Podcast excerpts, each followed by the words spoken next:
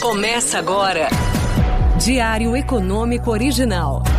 Uma análise das principais informações que impactam os mercados, a economia global e do Brasil. Apresentação: Marco Caruso.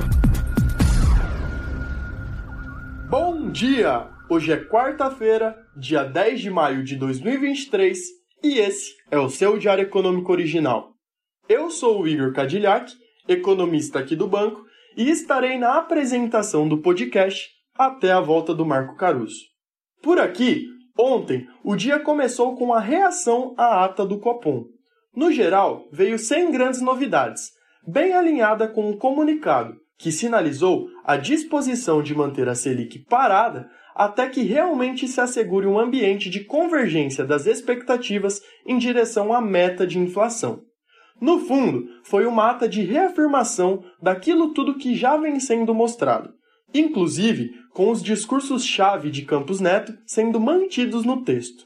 Com relação ao processo desinflacionário, o Banco Central indicou que o estágio atual é o mais difícil, principalmente dada a disseminação da inflação de serviços.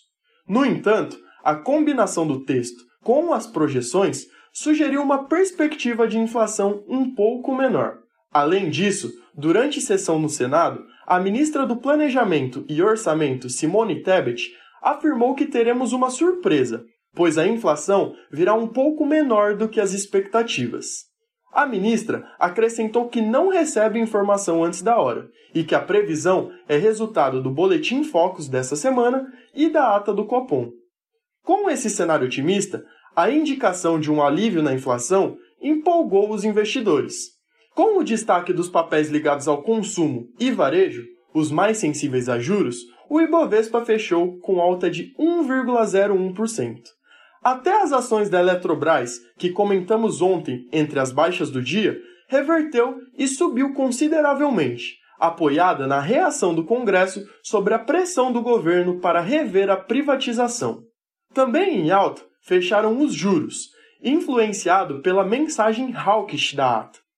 Outro evento que se destacou ontem foi a primeira aparição de Gabriel Galípolo após ser nomeado pelo presidente Lula para ser o diretor da política monetária no Banco Central.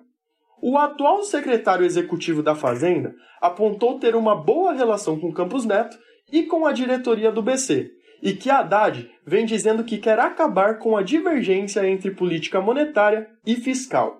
A ideia é que Galípolo seja um facilitador para que ambas caminhem no mesmo sentido. Com relação ao avanço dos projetos da área econômica no Congresso, o indicado se mostrou bem otimista. Sobre o arcabouço, tudo indica que a entrega do relatório será adiada para a próxima semana. Lá fora, nos Estados Unidos, com o mercado de olho nas discussões sobre o teto da dívida e no aguardo do CPI, que sai amanhã, as bolsas apresentaram cautela e fecharam em queda. O grande destaque por lá foram os discursos duros de alguns dirigentes do Fed.